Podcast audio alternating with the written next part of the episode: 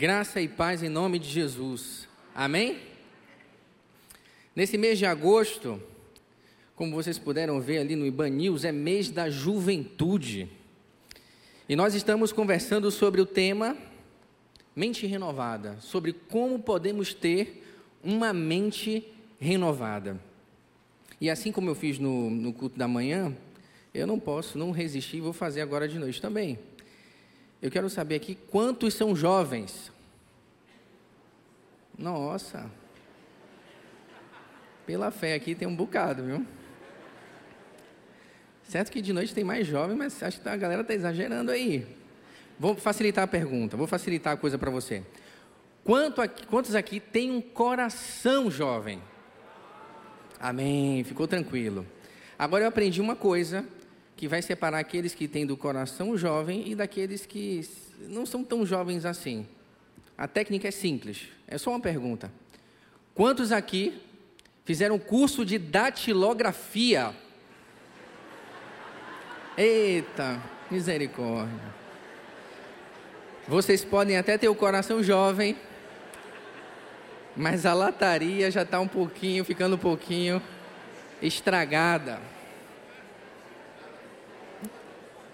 Olha aí, olha aí. Como é mês da juventude, o nosso tema não podia deixar de seguir a dinâmica. O tema da nossa mensagem essa noite é metamorfose. Transformai-vos pela renovação do vosso entendimento. E, introdutoriamente, eu gostaria de fazer algumas perguntas rápidas é possível mesmo mudar? É possível mesmo ser transformado? Você acha que sim? Mas por que muitos de nós não mudam? Ou porque nos parece às vezes que estamos experimentando uma mudança que é muito lenta? Na verdade, às vezes, alguns parecem que estão até dando alguns passos atrás. Alguns já se conformaram. E alguns acreditam que essa mudança não é tão fácil assim. E que mudar não é tão, não é tão possível assim, como dizem. Mas nós vamos refletir sobre o que a Bíblia diz sobre isso. Para tanto, eu peço que você abra sua Bíblia ou acesse a sua Bíblia na carta do apóstolo Paulo aos Romanos, capítulo 12, versos 1 e 2.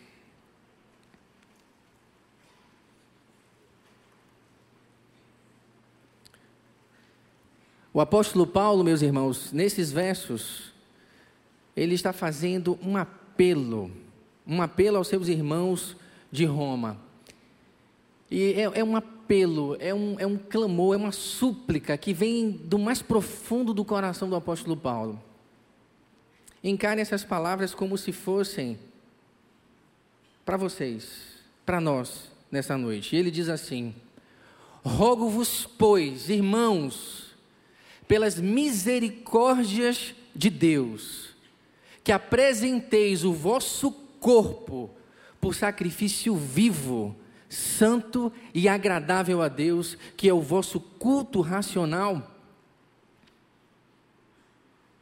E não vos conformeis com este século, mas transformai-vos pela renovação da vossa mente, para que experimenteis qual seja a boa, agradável e perfeita vontade de Deus. Amém? Quantos aqui, pergunta retórica, quantos aqui querem experimentar a boa, agradável e perfeita vontade de Deus em suas vidas? Abra o seu coração para a verdade da palavra de Deus. Feche os seus olhos, baixe a sua fronte e consagre esse tempo ao Senhor em nome de Jesus. Deus amado, em nome de Jesus, adorado seja o teu santo nome. Muito obrigado, Senhor Deus, por esse tempo precioso que tivemos de louvor e adoração ao teu santo nome. Ó Deus, em nome de Jesus, mais uma vez nós nos rendemos ao Senhor, nós nos humilhamos diante da tua presença e reconhecemos que nada, nós não podemos absolutamente nada sem o Senhor. E que teu Santo Espírito tenha liberdade para falar aos corações, aos nossos corações nessa noite. Que teu Santo Espírito possa iluminar as nossas mentes, para que possamos entender essa porção preciosa da tua palavra. Fala o nosso coração, Senhor. Fala o nosso coração, porque desejamos ouvir a tua voz. Em nome de Jesus. Amém. Meus irmãos, como é de costume, eu quero introduzir essa mensagem falando sobre o propósito e a mensagem da carta aos Romanos. Olha que interessante o que diz Romanos 15, 24. O apóstolo Paulo diz assim: Planejo ir para onde? Para Espanha. E quando for, espero passar por Roma. E depois de ter desfrutado um pouco de sua companhia, vocês poderão me ajudar com a viagem. Por vezes, meus irmãos, nós lemos o Novo Testamento, nós lemos as cartas paulinas e passamos batidos com relação ao seu contexto missional. O apóstolo Paulo, ele era um enviado, ele era um apóstolo. O apóstolo Paulo, ele era um missionário, ele estava a serviço do reino de Deus. E Paulo escreve a carta aos Romanos porque ele precisava do apoio da igreja de Roma para pregar o evangelho na Espanha. Seria a mesma coisa que um missionário ele escrevesse um projeto para IBAN, ou mandasse um e-mail para o pastor Abraão, ou marcasse um horário com ele dizendo assim: Olha, eu preciso falar de Cristo a povos que ainda não ouviram. E eu preciso do apoio da Igreja Batista Metropolitana para que esse projeto aconteça. Então o apóstolo Paulo, ele queria falar, pregar do evangelho a povos não alcançados a povos que ainda não tinham ouvido as boas novas do Evangelho. O apóstolo Paulo ele tinha uma missão. Romanos 15, 20 diz que o apóstolo Paulo, que a sua missão era pregar o Evangelho onde Cristo ainda não havia sido anunciado. E eu quero fazer um, uma pausa aqui, fazer abrir um breve parêntese. A vida do apóstolo Paulo era uma vida que estava mergulhada na missão. O apóstolo Paulo, ele entendia, o apóstolo Paulo ele tinha uma mente, uma mentalidade, uma perspectiva global da missão. O apóstolo Paulo estava sensível ao que o Espírito Santo estava fazendo, não somente perto dele, mas longe. Os olhos do apóstolo Paulo estavam na Espanha, em um lugar completamente diferente. O apóstolo Paulo passou ali entre 15 a 18 anos pregando o evangelho, formando igrejas ali na bacia do Mediterrâneo, mas o apóstolo Paulo, ele estava com os seus olhos voltados para onde Cristo ainda não havia sido anunciado. E essa verdade deve nos dizer muito, deve comunicar muito à Igreja Batista Metropolitana. A nossa missão não é somente aqui. A nossa missão é também com a interface cultural, nunca vou me cansar de dizer isso. A nossa missão é na nossa cidade, é no nosso estado, é em nosso país, mas a nossa missão também ela é transcultural. Nós devemos abrir os nossos olhos para esse, para esse universo, para essa realidade de que pessoas ainda não ouviram do Evangelho de Cristo Jesus. E essa direção e esse direcionamento do Espírito Santo fez com que, na vida do apóstolo Paulo, fez com que nós tivéssemos em mãos a carta aos romanos. Como o apóstolo Paulo não havia plantado a igreja em Roma, o apóstolo Paulo ele precisava apresentar as suas credenciais. Ou seja, o apóstolo Paulo precisava falar sobre quem ele era e que tipo de evangelho ele iria pregar. Por esse motivo, na carta aos Romanos, nós temos uma apresentação sistemática sobre o que é o evangelho. E o apóstolo Paulo, com seu coração ardendo por missões, com seu coração ardendo pela necessidade de proclamar a Cristo, aonde ele não havia sido ainda pregado, proclamado, ele vai dizer que o Evangelho é o poder de Deus para a salvação de todo aquele que nele crê. E ele diz: Porque não me envergonho do Evangelho. Você alguma vez já se envergonhou do Evangelho? Na escola, na faculdade, no trabalho. Essa realidade às vezes pode não estar distante de nós. Eu fiz um convite a uma pessoa essa semana para vir ao culto. E geralmente eu gosto de convidar uma pessoa para vir ao culto quando eu não vou pregar, para que eu possa dar atenção a essa pessoa. Mas mesmo assim o Senhor me incomodou e eu, e eu convidei, e ali meio constrangido, e convidei. Venci a, a barreira da timidez e convidei. Mas depois eu fiquei pensando, eu falei, meu Senhor, talvez seja a única ou uma oportunidade especial para que essa pessoa possa ouvir do Evangelho, que é o poder de Deus para a salvação, para a transformação de todo aquele que crê. Nós não podemos nos envergonhar da poderosa mensagem que transportamos, que carregamos. Vasos de barro com uma mensagem preciosa. Me diga se existe alguma mensagem no mundo tão poderosa quanto o Evangelho, capaz de transformar pessoas, capaz de transformar realidades, capaz de redimir o homem, capaz de dar uma nova vida, um novo rumo, não existe. Por isso, não se envergonhe do evangelho que você carrega no seu coração. O apóstolo Paulo, o apóstolo Paulo não, o apóstolo Paulo pronto. A carta aos Romanos, que foi escrita, obviamente, pelo apóstolo Paulo, ela está dividida em duas sessões.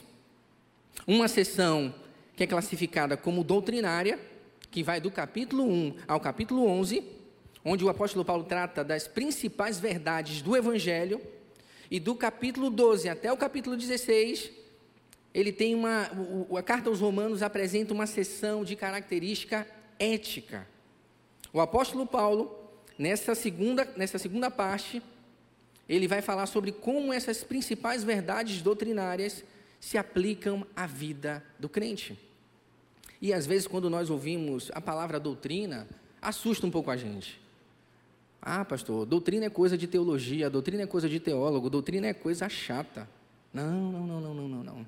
Doutrina, doutrinas são as verdades do Evangelho de forma ali clara e sistematizada. São, são princípios, são verdades que, verdades que nós precisamos abrigar em nosso coração. É uma espécie de, vou usar aqui uma palavra um pouco da moda, cosmovisão, um pouco da nossa visão de mundo.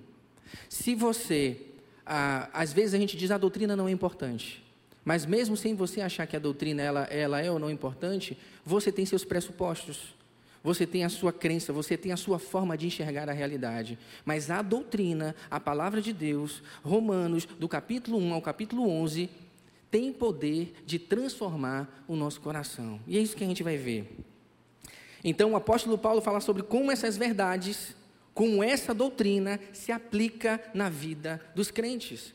E como você está esperto e pôde perceber, o nosso capítulo 12 inicia essa nova sessão ética. Ou seja, o apóstolo Paulo vai falar sobre no que ou como os cristãos devem viver. Vamos lá. Ele começa dizendo: Vocês podem me ajudar? Um, dois, três. Rogo-vos.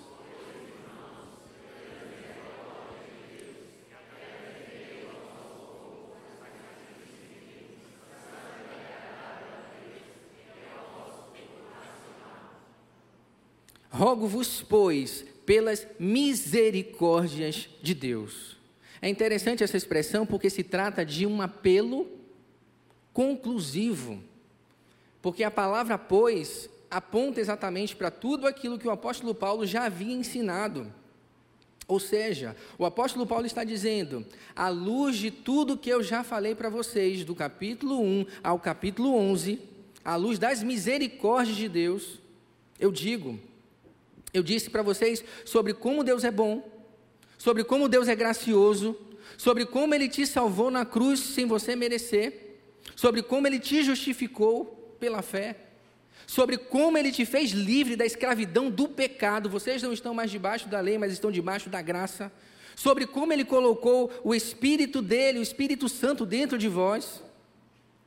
Sobre como ele disse que nada, absolutamente nada, pode vos separar do amor de Deus. Com base nisso tudo que foi dito, com base nessas doutrinas, nessas verdades, por essas misericórdias, eu suplico com todas as forças do meu ser, que vocês apresentem os vossos corpos em sacrifício vivo, santo e agradável a Deus.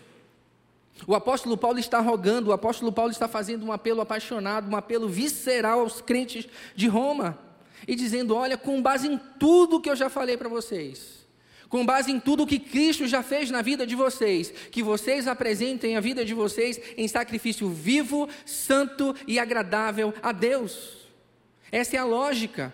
Tudo começa com as misericórdias de Deus. Por causa das misericórdias de Deus, em resposta às misericórdias de Deus, em gratidão às misericórdias de Deus, a, a tudo aquilo que Cristo fez por você, ofereçam as suas vidas a Ele. E é lógico, é simples. Se o Senhor entregou a sua vida por amor a você, em resposta, em gratidão à sua infinita misericórdia, você precisa entregar a sua vida a Ele. Porque esse tipo de culto é o que Ele espera, um culto coerente. Diante das misericórdias de Deus, diante dessa, diante dessa sessão maravilhosa, que é essa sessão doutrinária, do capítulo 1 ao capítulo 11, veja o que o apóstolo Paulo diz. Veja como ele encerra essa sessão doutrinária. Toda boa doutrina, ela deve nos levar à adoração. Toda boa teologia, ela deve nos levar à adoração. E olha só como o apóstolo Paulo encerra esse capítulo 11. Esse texto é muito conhecido e eu vou pedir para você que leia com muita força, porque esse texto é um texto, um dos textos mais belos da palavra de Deus. Um, dois, três. Ó oh, profundidade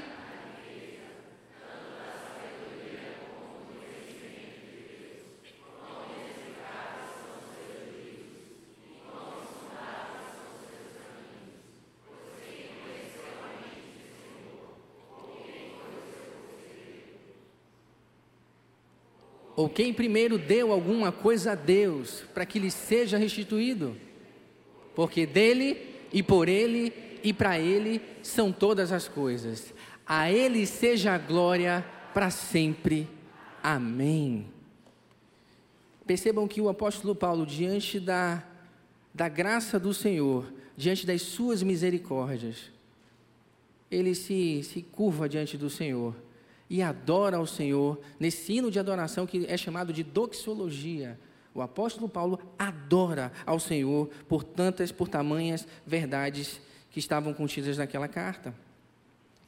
Percebam que o apóstolo Paulo está usando uma linguagem conhecida dos judeus, que era a linguagem do sistema sacrificial. Prestem atenção nas palavras que o apóstolo Paulo utiliza. Ele vai dizer ali: apresenteis o vosso corpo em sacrifício vivo, santo, separado e agradável a Deus. Todas essas palavras nos remetem ao culto do Antigo Testamento. O leitor da carta aos Romanos, o seu primeiro leitor, quando ele pegou aquela carta na mão e quando ele começou a ler essa parte do texto, ele sabia exatamente do que o apóstolo Paulo estava falando. Ele sabia que o apóstolo Paulo estava construindo pontes entre o culto do Antigo Testamento e a vida do cristão da sua época. Esse sacrifício que o apóstolo Paulo está pedindo aos cristãos não é um sacrifício pelo pecado. Porque nós sabemos, e o próprio apóstolo Paulo fala, que o, o sacrifício pelos nossos pecados, o Cordeiro perfeito, foi imolado na cruz por eles. Jesus, ele se entregou pelos nossos pecados. Então, pastor, mas que, que tipo de sacrifício é esse que o apóstolo Paulo está se referindo? No Antigo Testamento existia um sacrifício chamado de holocausto. Holocausto significa queimado até o final. O holocausto era um sacrifício de, de consagração, um sacrifício de entrega. Nele, o ofertante ele carregava, ele levava o seu melhor animal para ser entregue no altar do Senhor.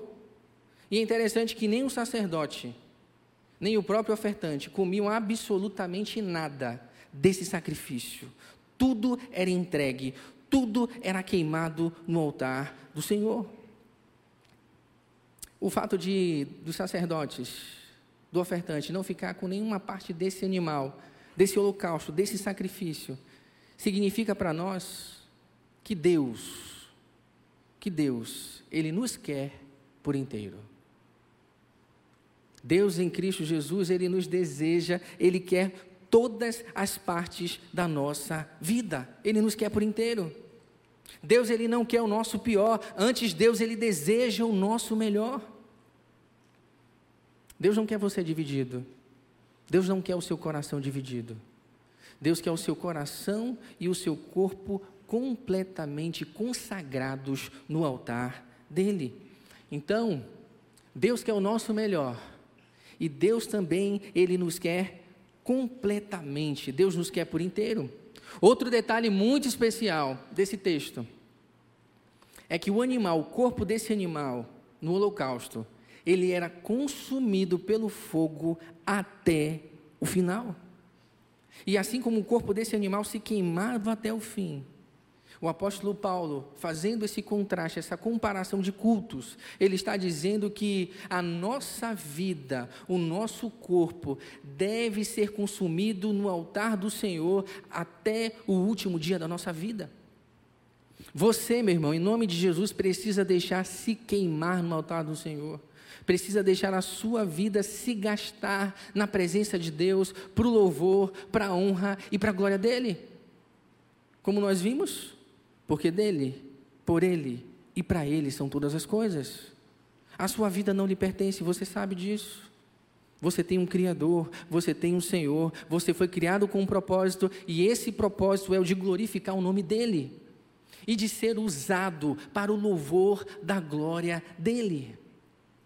Se permita, como esse sacrifício, ser queimado ser consumido completamente na presença do Senhor, a fim de que o produto da sua vida seja justamente um cheiro agradável, um cheiro suave, subindo ao altar à presença do Senhor.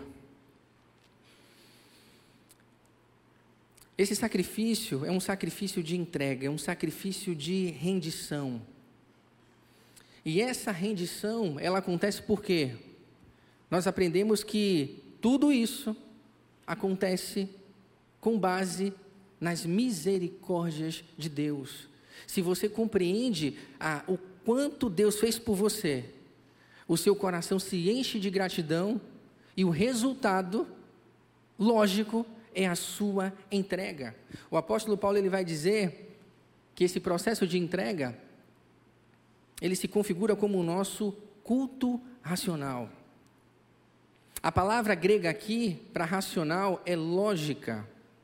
Ou seja, o apóstolo Paulo está dizendo o seguinte: depois de tudo que o Senhor fez por vocês, depois de como ele se entregou por vocês, a única alternativa lógica de vocês é entregar a sua vida a Ele. O apóstolo Paulo não está falando aqui se o culto ele é intelectual, se o culto é erudito ou se o culto é emocional. O apóstolo Paulo não está problematizando isso. Ele está dizendo que o culto, ele deve ser resultado de uma compreensão lógica daquilo que Cristo fez por nós. E a verdade é que quando compreendemos tudo o que Cristo fez por nós, o nosso coração se enche de gratidão e o resultado lógico, coerente disso tudo vai ser uma entrega incondicional. Nós não podemos desprezar. O nosso culto é um culto racional. O nosso culto é um culto lógico. O nosso culto passa pela compreensão da palavra de Deus, passa pela compreensão do Evangelho. O nosso culto não é só emoção. O nosso culto, ele é lógico. E o apóstolo Paulo continua dizendo o seguinte: olha, não vos conformeis. Vocês podem me ajudar? Um, dois, três comigo. E não vos conformeis com este século, mas transformai-vos pela renovação da vossa mente. Para quê?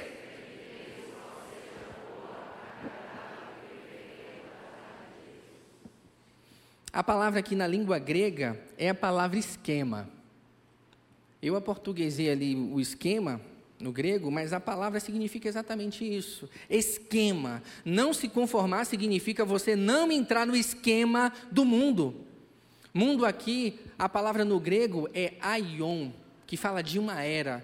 mas ela é interpretada como mundo sistema de valores. O apóstolo Paulo está dizendo: não se conforme a este mundo, não se conforme a este sistema de valores. E se nós formos usar a palavra aqui no original, não se conforme com esse aion, não se conforme com essa era, é porque o apóstolo Paulo está dizendo: olha, essa era, esse tempo no qual vocês vivem, ele vai passar. Tudo é efêmero, tudo é passageiro. Não se conformem com esse esquema. Não seja moldado por esse sistema de valores caído chamado mundo. Não se deixe seduzir pela forma como as pessoas do mundo vivem, como as pessoas que não conhecem ao Senhor vivem. E o mundo do apóstolo Paulo era um mundo tenebroso, um mundo esquisito, um mundo não de, muito diferente do nosso mundo. O mundo do apóstolo Paulo era um mundo greco-romano. E o apóstolo Paulo, ele nos mostra um pouco desse cenário, desse mundo que ele enxergava com as suas lentes, e que era o seguinte: na sua mente e no seu coração, compare um pouco desse mundo greco-romano com o mundo que nós vivemos hoje. Olha o que o apóstolo Paulo diz. Eu leio o primeiro e depois vocês o segundo. Vamos lá. Porquanto, mesmo havendo conhecido a Deus, não o glorificaram como Deus, nem lhe renderam graças, ao contrário, Olha aí a mente, o processo da mente. O que é que diz? Seus pensamentos passaram a ser levianos, imprudentes, e o coração insensato deles tornou-se em trevas. E proclamando-se a si mesmo como sábios, perderam completamente o bom senso e trocaram a glória do Deus imortal por imagens confeccionadas conforme a semelhança do ser humano mortal, bem como pássaros, quadrúpedes e répteis. Vocês, por esse motivo,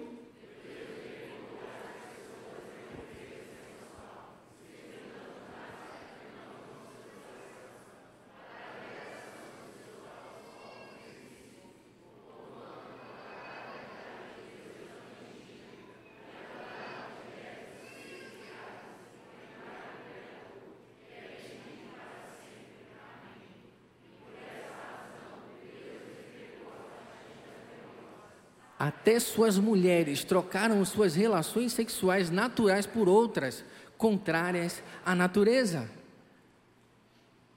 De igual modo, os homens também abandonaram as relações sexuais naturais com as suas mulheres e se inflamaram de desejo sensual uns pelos outros. Esse era o universo do apóstolo Paulo. Deram então início à sucessão de atos indecentes, homens com homens, e por isso receberam em si mesmos o castigo que a sua própria perversão requereu.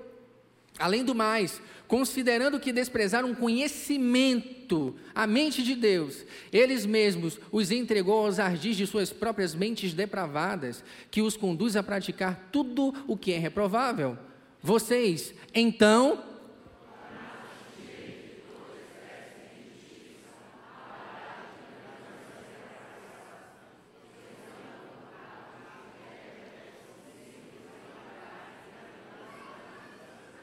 são bisbilhoteiros, caluniadores, inimigos de Deus, insolentes, arrogantes e presunçosos, vivem criando maneiras de praticar o mal, desobedecem aos seus pais, são insensatos, desleais, sem amor e respeito à família, sem qualquer misericórdia para com o seu próximo.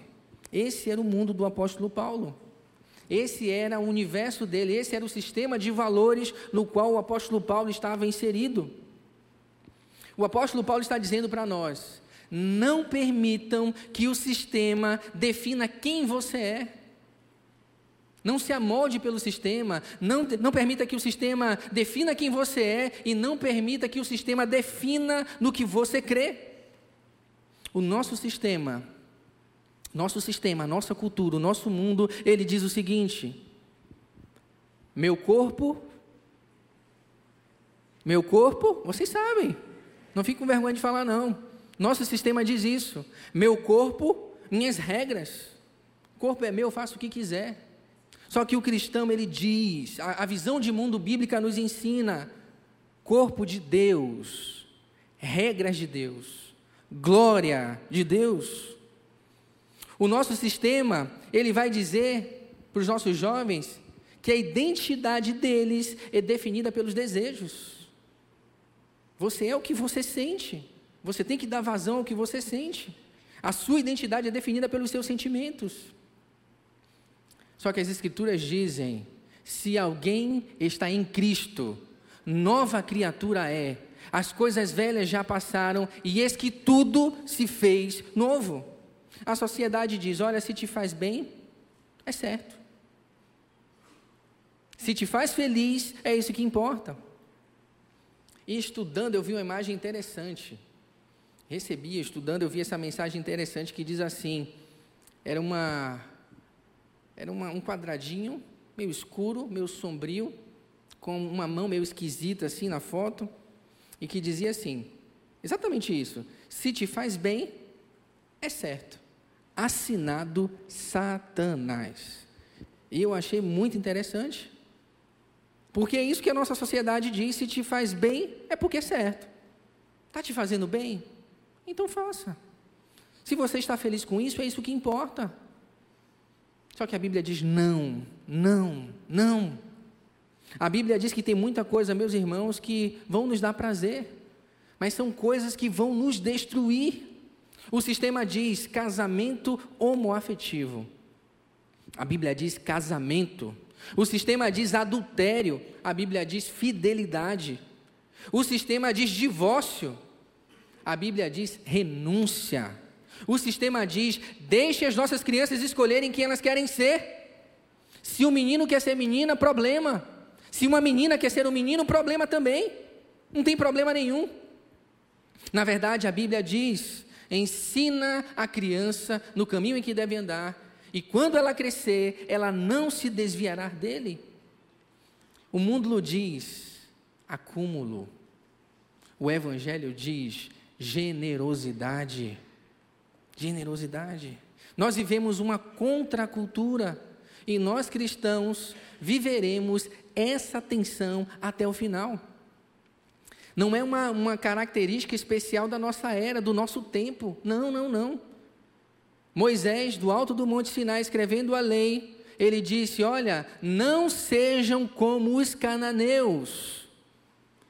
E Jesus, ele do alto do monte, ele diz também: Olha, não sejam como os gentios e não sejam como os hipócritas, hipócritas fariseus. E o apóstolo Paulo está também mais uma vez falando da ética do reino e dizendo: olha, não se amoldem a essa cultura. Não deixem que essa cultura forme quem você é. Não deixe que essa cultura defina quem você é. Por isso, resista, não se conforme. Não vos conformeis com esse século, mas se deixem transformar pela renovação do vosso entendimento. Renove a sua mente. E a palavra para metamorfose, no grego ou melhor, a palavra para transformar, é a palavra do título do nosso sermão, é a metamorfose. E o nosso exemplo mais clássico de metamorfose é o processo de transformação da lagarta em borboleta. Metamorfose, meus irmãos, é algo que vem de dentro para fora, é uma mudança natural na essência de alguma coisa. É o processo pelo qual um ser se torna em outro ser completamente diferente.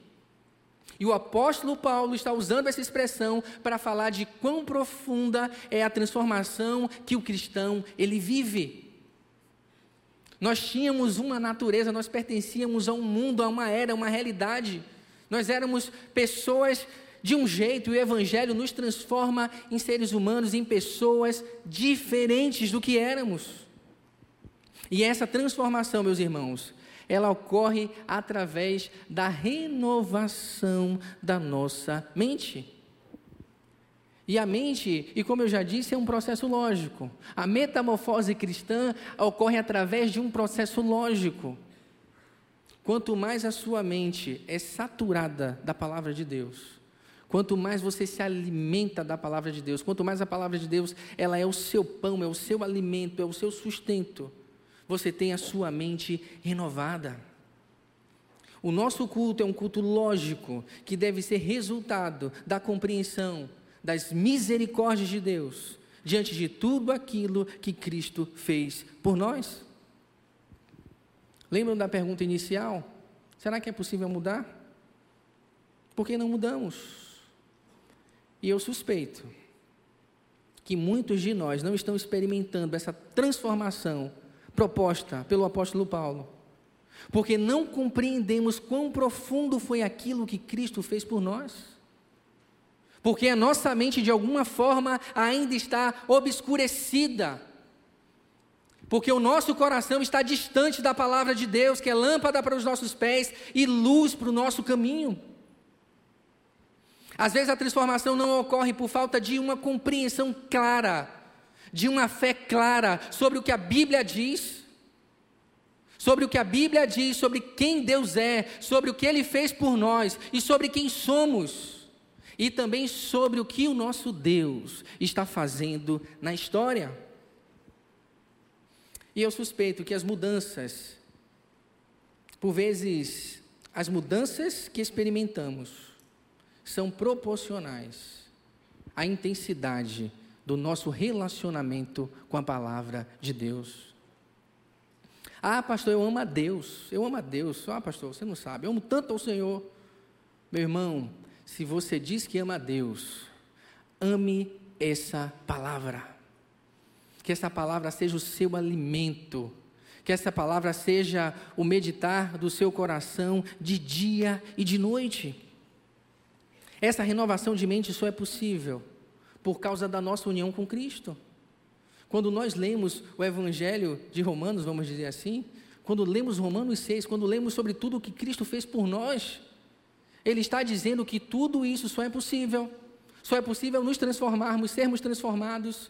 Só é possível apresentarmos esse sacrifício vivo, santo e agradável no altar do Senhor, por causa da nossa união com Cristo. Não existe méritos nossos, é tudo mérito de Cristo. E uma vez que Cristo te redimiu, uma vez que Cristo te salvou, uma vez que Cristo perdoou você dos seus pecados, uma vez que nenhuma condenação, nenhuma condenação há para aqueles que estão em Cristo Jesus, uma vez que você morreu e ressuscitou com Ele, você ressuscitou para uma vida nova. O que o apóstolo Paulo está dizendo é que as portas da graça nos abriu totais condições nele, em Cristo, de vivermos uma nova vida, de vivermos uma vida diferente e de sermos transformados. Romanos 6, eu já, já fiz essa exposição, a exposição desse texto aqui, que é um texto fantástico e que muito me toca. Ele diz assim: Vocês me ajudam? Não deixem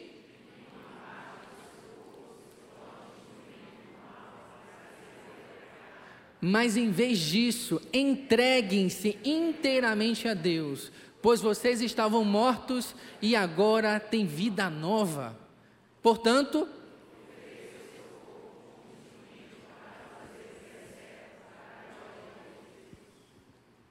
nós estávamos mortos em nossos delitos e pecados, e em Cristo Jesus nós temos uma vida nova. As possibilidades da graça, elas se abriram para nós. Por causa de Cristo nós podemos viver uma vida nova, por causa de Cristo nós podemos ser transformados, por causa de Cristo nós podemos vencer os nossos pecados, as nossas falhas, as nossas fragilidades. E o Evangelho está dizendo para você: não se conforme a esse mundo, não se conforme também com as suas falhas. Não se conformem também com aquilo que você é e que não agrada ao Senhor. E a grande mentira de Satanás Preste muita atenção nisso. É dizer que o crente, ele não tem como viver uma vida nova. A grande mentira de Satanás é dizer que o crente não tem como viver uma vida diferente, uma vida de transformação. E muitas vezes Satanás e os seus agentes sussurram em nossos ouvidos dizendo: Olha, não é possível. E essa mensagem, da porta para fora você vai ser confrontado com isso. Pastor Lucas falou sobre transformação, sobre mudança. Não é uma mensagem muito confortável de se ouvir. O Espírito Santo está falando aqui no meu coração sobre coisas que eu preciso mudar. Não, isso não. Isso não, é, não pode ser verdade. Essa transformação não ocorre desse jeito. Então, Satanás, ele vai querer plantar no nosso coração de que a transformação não é possível, de que vencer os nossos pecados não é possível. E muitos de nós vão olhar e vão dizer assim: não, isso é discurso religioso, isso é moralismo, isso é moralismo. Na igreja tem muita gente hipócrita, Na igreja tem um bocado de gente mentirosa. Às vezes a pessoa está no fundo do poço, está no lamaçal do pecado. Ela não consegue se enxergar, porque Satanás fica apontando o erro dos outros. Olha para lá, olha para lá o que, que ele fez, olha para lá o que aquele outro fez. E às vezes nós deixamos de perceber o nosso estado, deixamos de perceber o quanto nós precisamos de transformação. E por falar em transformação, eu tenho algumas breves histórias. Uma é sobre mim. E eu já compartilhei com a igreja, mas insisto com essa história. Porque eu fiquei pensando, poxa, eu tenho experimentado transformação na minha vida. Acho que nesses últimos meses, qual foi a transformação mais radical que ocorreu no meu coração? E eu vou contar essa experiência para vocês mais uma vez, porque por vezes nós temos pontos cegos. Nós não nos enxergamos, temos dificuldade de enxergar as nossas fragilidades. Uma bela madrugada, o Senhor, ele me despertou por meio de um sonho e depois me confrontou por meio da sua palavra dizendo: "Lucas, você é um idólatra". Lucas, você é um idólatra. E qual era o meu ídolo? O ídolo com o qual eu estava sendo confrontado? Mamon. Olha que ídolo bonito para um pastor. Mamon. Mamon é o dinheiro. E eu falei: Não, Senhor. E acordei desesperado. Desesperado, dizendo ao Senhor: Senhor, eu não sirvo a esse ídolo, eu não sirvo a mamon. Senhor, não, Senhor. Eu dou dízimo, eu nunca faltei com dízimo, eu nunca deixei de dar oferta. Senhor, eu olho para o carente, eu olho para o pobre. Não, Senhor, eu não sirvo a mamon, eu ajudo comissões, Senhor. Eu não sirvo a mamon. E Deus disse claramente: Lucas, você é um idólatra, você serve a mamon. E conversando ali com Gabriel ali do lado, Gabriel do som, ele perguntou, pastor, você contou essa história, mas o que que te fez perceber? O que foi que você ouviu que disse, atestou que você era um escravo de mamão, era um idólatra? Era justamente a minha confiança no dinheiro, a minha confiança nos recursos de Deus, os recursos que Deus havia me emprestado. E pensamentos comuns, para a gente, alguns são pensamentos comuns, mas são pensamentos destrutivos, diabólicos e idólatras. E eu dizia assim: não, pelo menos quando meus filhos, eles, quando eu bater as botas, quando eu morrer, eu vou deixar, pelo menos, não vou deixar dívida para os meus filhos. Deixa um apartamento, deixa um carrinho, deixa não sei o que e tal. Não, e o Senhor falando: não, não, não, Lucas, está tudo errado. A melhor herança que você pode deixar para os seus filhos é a minha presença é a minha presença. E às vezes eu olhava para algumas coisas que Deus queria fazer, e Deus estava comunicando a vontade dele, e eu dizia: Senhor, isso vai custar muito dinheiro. A incredulidade, Senhor, isso não vai, não vai dar. E Deus estava dizendo: Lucas, você confia no dinheiro ou você confia na palavra que sai da minha boca? Você precisa fazer uma escolha. E naquela madrugada eu chorei amargamente. Foi um sonho tenebroso. Já contei aqui, não vou contar de novo. E Deus dizendo assim: Você é idólatra. Não dormi a noite toda. Cinco da manhã acordei Luciana, minha esposa que está aqui. E aí disse para ela: Contei toda essa história. E ela falou assim: Amor, mas que ídolo feio. E eu disse para ela: Cuidado para não ser o seu também. E eu digo para vocês, cada um aqui de todo o meu coração, cuidado para não ser o de vocês também. E por vezes nós estamos vivendo achando que está tudo bem, mas nós temos pontos cegos. Existem áreas em nossa vida que precisam de transformações. As coisas mais complexas, as coisas mais simples.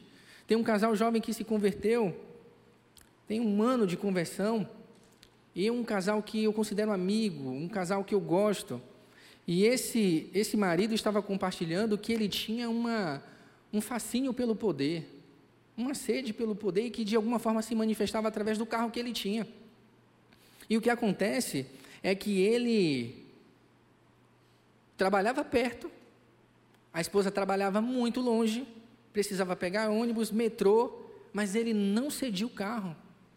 E o coração dele era tão dominado por esse tipo de sentimento, que ele comprou outro carro para a esposa, se apertou todo, mas não abriu mão do carro dele.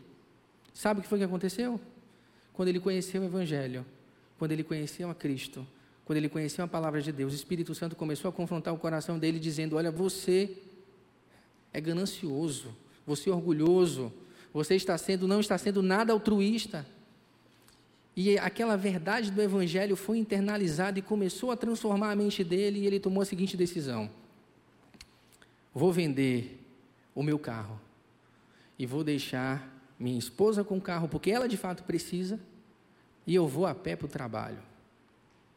Ele está emagrecendo, está economizando, economizando uma grana e está fazendo a vontade de Deus. Renovação de mente.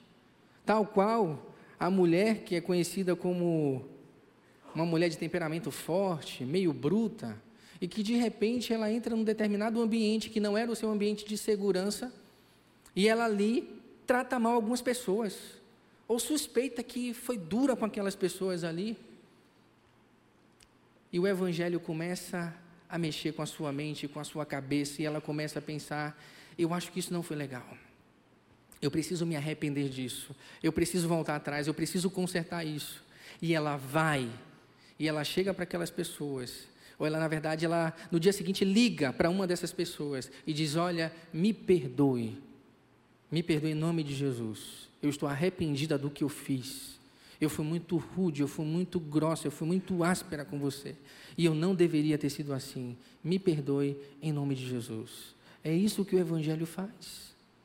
O Evangelho faz de nós pessoas melhores. Melhores do que o outro, não, melhores do que você mesmo. E é um processo de renovação de mente. É possível, sim, meus irmãos, vivermos uma vida santa. É possível, sim, meus irmãos, vivermos uma vida de vitória sobre o pecado. Porque Cristo Jesus, nele, nós temos todas as condições. Em Cristo Jesus, nós temos toda a capacidade de vivermos uma vida que é um sacrifício vivo, santo e agradável ao Senhor. Mas para quê, pastor? Para que experimenteis a boa, agradável e perfeita vontade de Deus. Esse texto aqui, eu pulei, mas eu já falei sobre eles para você. Romanos 6. Vocês não estão mais debaixo da lei, mas estão debaixo da graça. O pecado não é mais senhor sobre as vossas vidas. O pecado não domina mais vocês. E uma vez que vocês venceram, estão tendo vitória sobre o pecado, vocês podem experimentar qual seja a boa, agradável e perfeita vontade de Deus. Quando as nossas mentes são renovadas pela palavra de Deus, nós somos capazes de discernir a vontade de Deus. Nós somos capazes de discernir o que o Senhor quer para as nossas vidas.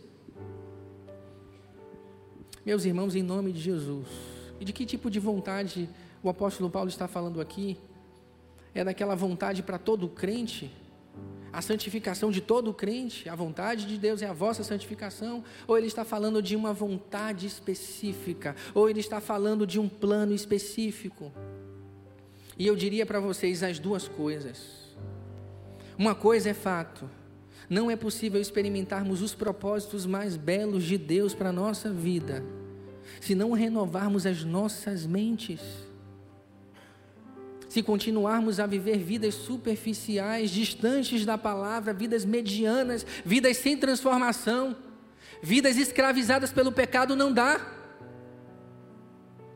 Como é que nós queremos ouvir o que Deus tem a ministrar ao nosso coração se a nossa vida ainda está escravizada pelo pecado? Como? Como? Salmo 25, 14. O Senhor confia os seus segredos àqueles que o temem, àqueles que o obedecem, e ele vos dará a conhecer a sua aliança. Meus irmãos, a intimidade do Senhor é para aqueles que o temem. A intimidade do Senhor é para aqueles que possuem uma mente renovada. Nós precisamos reconhecer a graça de Deus, a bondade de Deus, as misericórdias de Deus. Nós precisamos Não nos conformar com esse mundo, mas transformar o nosso, mas transformar nossa mente pela palavra, para que a gente possa experimentar a boa, agradável e perfeita vontade de Deus. Deus tem muita coisa para fazer através da sua vida. Pastor, é frase de efeito? Não. É verdade do Evangelho. Deus tem planos de paz para nós e não de mal. Deus ele quer usar a sua vida para o louvor da glória dele, porque você foi criado para isso. Ah, pastor, mas eu não consigo. Ah, pastor, mas é difícil ser transformado. Meu irmão, o Senhor é tão bom que ele está apresentando a graça dele. Ele está dizendo que que te perdoa que Ele foi misericordioso com você e Ele ainda está dando para você a alternativa, a possibilidade de mudança. Que Deus perfeito, que Deus soberano, que amor é esse? Deus nos fez para si mesmo, Deus nos fez para caminhar com Ele, Deus nos fez para andar com Ele, Deus nos fez para amá-lo, Deus nos criou para adorá-lo. Lembram do jardim? No final da tarde, Deus se encontrava com Adão. Deus nos criou para que nós pudéssemos nos relacionar com Ele, para andar com Ele, para viver com Ele, para o louvor da glória dEle. E meu irmão, em nome de Jesus, se permita ter a sua mente renovada em Cristo Jesus, para que vocês possam experimentar a boa, agradável e perfeita vontade de Deus. Meus irmãos, eu quero com toda a força do meu ser e pela fé, eu digo, com confiança eu digo, eu desejo a vontade do Senhor mais do que todas as coisas nessa vida. Porque a vontade do Senhor é ela que vai me preencher, é ela que vai te preencher. É ela que vai encher o seu coração de paz, é ela que vai encher o seu coração de contentamento. Ela que vai trazer direção para a sua vida. Quantos de nós estão perdidos, porque a mente não foi renovada, porque a gente não consegue discernir ainda quais são os propósitos de Deus para a vida da gente. Pastor, existe a possibilidade de compreendermos o plano secreto de Deus para nós? Eu diria que pela fé, sim. Deus, Ele dá a conhecer o seu coração àqueles que o temem.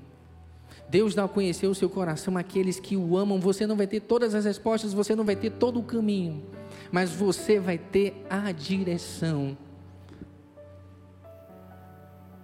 Que possamos renovar as nossas mentes, a fim de que possamos viver a boa, a agradável e a perfeita vontade do Senhor, em nome de Jesus. Nesse momento eu convido a todos a ficarem de pé e nós vamos adorar o Senhor com um hino de rendição.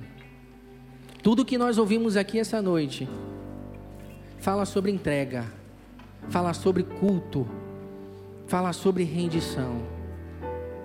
Vamos adorar o Senhor em nome de Jesus.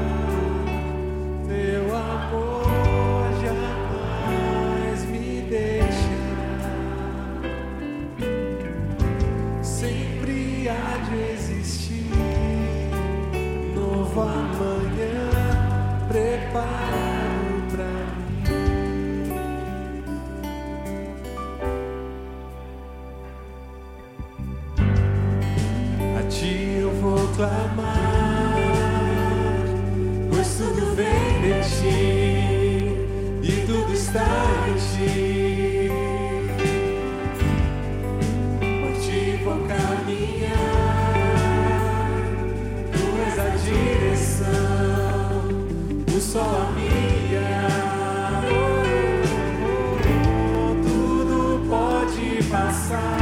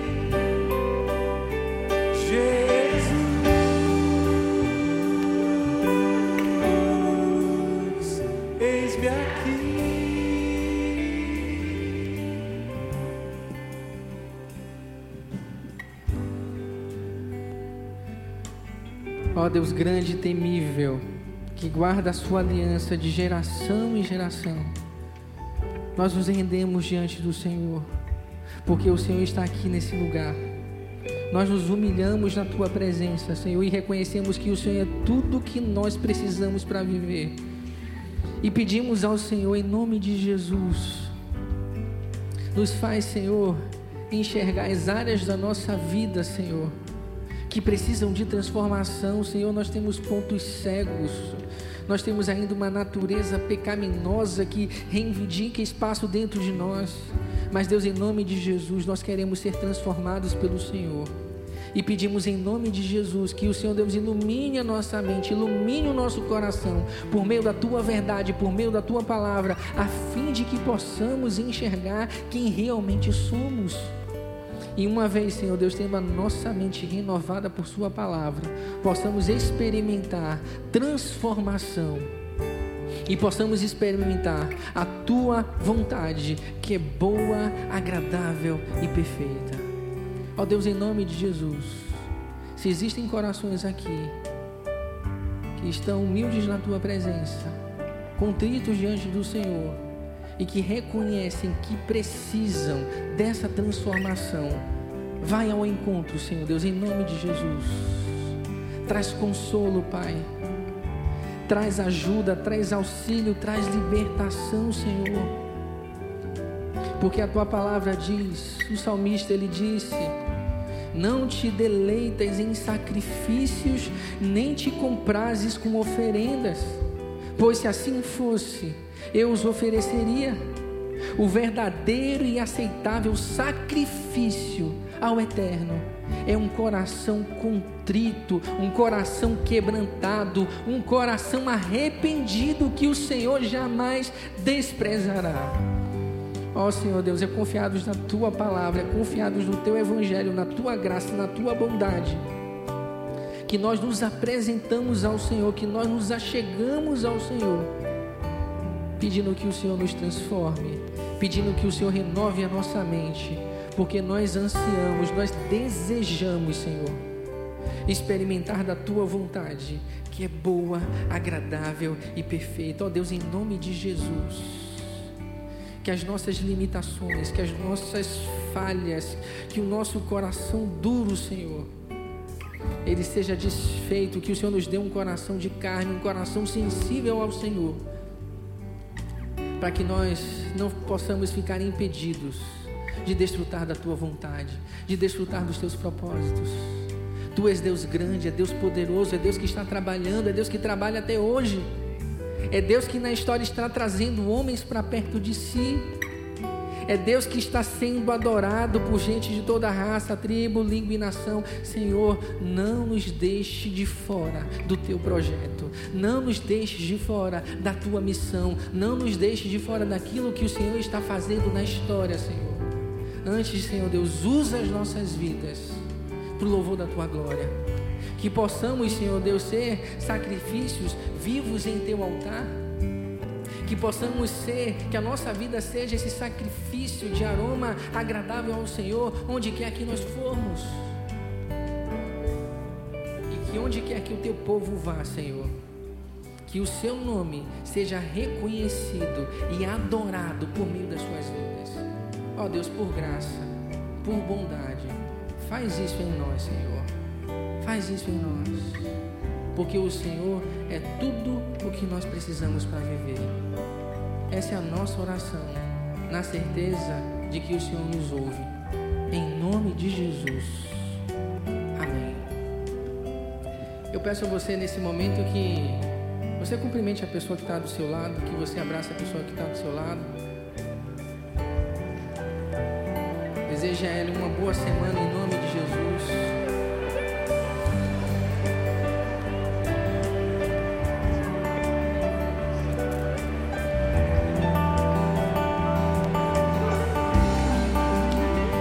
Que o amor de Deus, o nosso eterno Pai, que a graça infinita do Senhor Jesus e que as consolações do Espírito Santo estejam conosco hoje e para todos sempre, em nome de Jesus.